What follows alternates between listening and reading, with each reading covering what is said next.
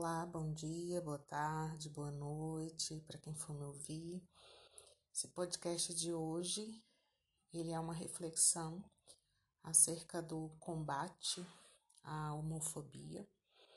Nós sabemos que em uma sociedade em que o medo e a intolerância oprimiram né, e geram inúmeras formas de violência, o diferente ainda causa enormes contradições e a prática disseminada na nossa sociedade de um modo cultural, social, alcança também a comunidade LGBTQI a mais.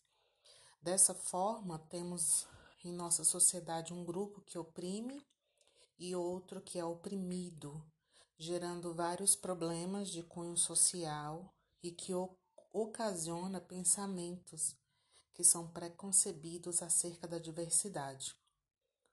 Somos iguais ou diferentes.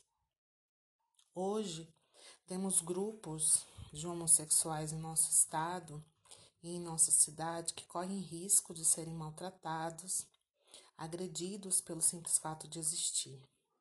Alguns relatos de pessoas que são expulsas de suas casas, famílias, por não serem aceitas, outras nem ao menos conseguem um trabalho, pois até na qualificação profissional existe o desprezo, o preconceito. Por fim, temos as escolas que pouco falam sobre o assunto. Qual é o papel da escola para nossa sociedade? Além de cumprir o papel de formar cidadãos e cidadãs, é mediadora também de humanização.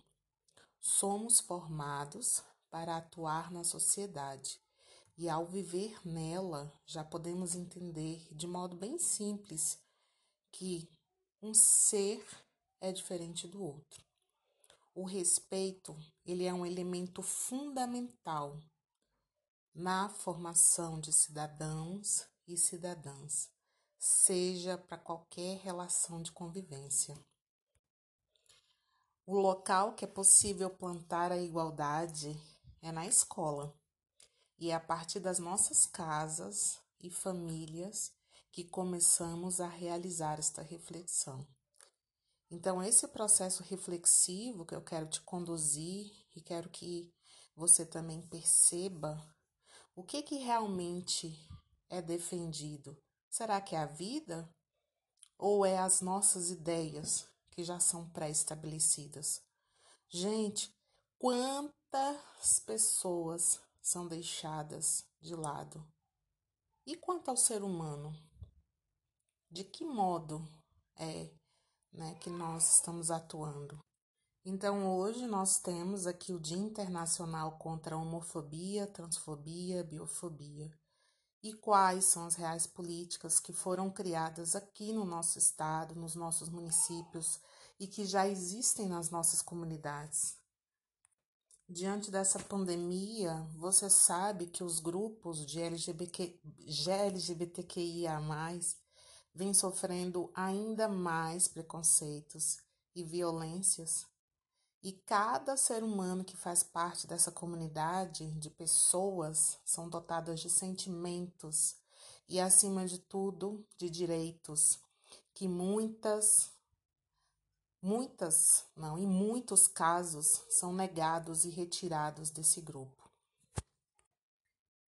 Então, aqui hoje eu quero destacar a importância desse dia na defesa de vidas promover uma reflexão sobre o combate efetivo da homofobia, que é um crime, visando alcançar os nossos gestores, o nosso partido, a nossa sociedade, a nossa casa, a nossa família, no âmbito estadual, no âmbito municipal, para que juntos compreendamos que é necessário formular reais projetos que alcancem este grupo Sabemos né, que já são 21 anos que não se tem avanços em nossa sociedade, em nossa cidade e agora com esse atual governo. Não temos nem registro no censo para realizar estatísticas dessa comunidade. E é importante, sim, percebermos que é uma luta constante e perceber a ausência de debates e de mobilizações, principalmente programas que ajude a lutar contra o preconceito, a intimidação e até mesmo ao enfrentamento da violência de modo amplo. Aqui na nossa cidade, no nosso estado e no nosso país, é importante que seja reduzido as desigualdades enfrentadas pela comunidade LGBTQIA+. Com a criação desses programas, a gente compreende a necessidade de combater qualquer tipo de violência. Por fim, eu quero aqui destacar que aonde houver vida, existirá vontade de combater a falta de tolerância. E aqui, gente, eu quero enfatizar na luta contra a liberdade de expressão, sem discurso de ódio. Um abraço aos meus amigos e amigas dessa comunidade que eu tanto admiro, com tantas lutas. E aqui a minha pauta de defesa e o meu minha nota de repúdio a todo discurso de ódio. Minha solidariedade a todas as vítimas, né, a todos dessa comunidade que sofreram pelo Covid e por qualquer tipo de violência. Um abraço a todos e juntos a favor da vida sempre.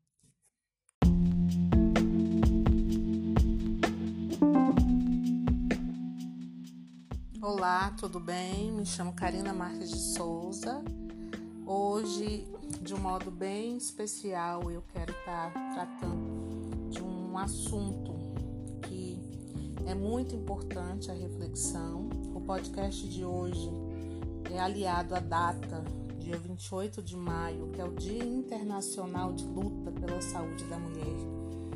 E nessa reflexão, né, que eu acredito que para todos vocês que me ouvem é importantíssimo sabermos que, diante desse cenário de pandemia, o aumento da violência contra as mulheres aqui no nosso estado de Goiás nos municípios vem crescendo.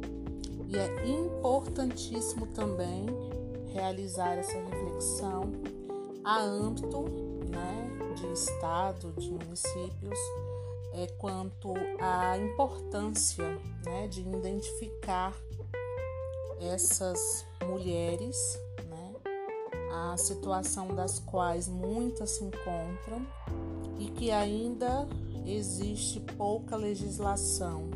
Né? A nível de município, por exemplo, a gente não tem, né, dentro do nosso município de Cidade Ocidental, é, políticas públicas municipais que se preocupem em prevenir e combater né, esse tipo de violência e que acaba também ocasionando né, problemas na saúde da mulher, sa é, problemas de saúde é, mental também. E são aspectos que, se a gente for trazer um pouco para essa reflexão, elas necessitam ser correlacionadas, né?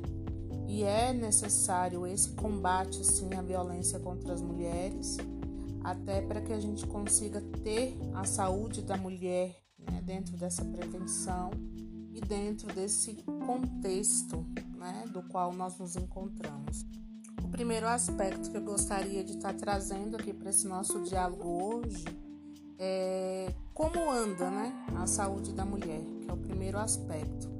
Vocês, homens que me ouvem também, filhos, esposos, maridos, namorados, enfim, é importantíssimo a gente compreender a, a nível né, de fenômeno social um assunto que é muito complexo, né, que acaba atingindo a, a, a, a saúde da mulher justamente por essa sobrecarga né, e pela, pela própria cultura que é colocada dentro da, da, da, situação da qual muitas se encontram. Né? A gente tem um cenário de pandemia nós temos o trabalho home office em casa.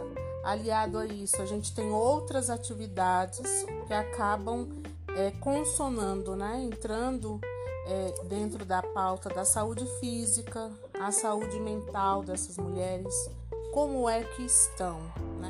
Partindo do princípio de dentro da sua casa, de dentro da minha casa, de dentro das nossas casas, para que a gente consiga entender isso dentro da esfera municipal e dentro da esfera estadual, né? Para a gente compreender e olhar para essa mulher na sociedade. É o primeiro aspecto. O segundo aspecto que é interessante a gente trabalhar nessa reflexão é a violência contra a mulher, ela abrange a violência física, a sexual e a psicológica. E dentro do dia de hoje, dentro dessa pauta internacional de luta pela saúde da mulher, é importantíssimo a gente começar né, a compreender que a família, o âmbito familiar, ele tem a criança, a menina, a adolescente e a mulher. E dentro disso a gente tem a, a, as atividades domésticas, as nossas relações interpessoais, e tudo isso ocasiona né, é, elementos que nós, principalmente hoje, né, precisamos compreender que a saúde da mulher ela tem que ser diariamente é, pensada.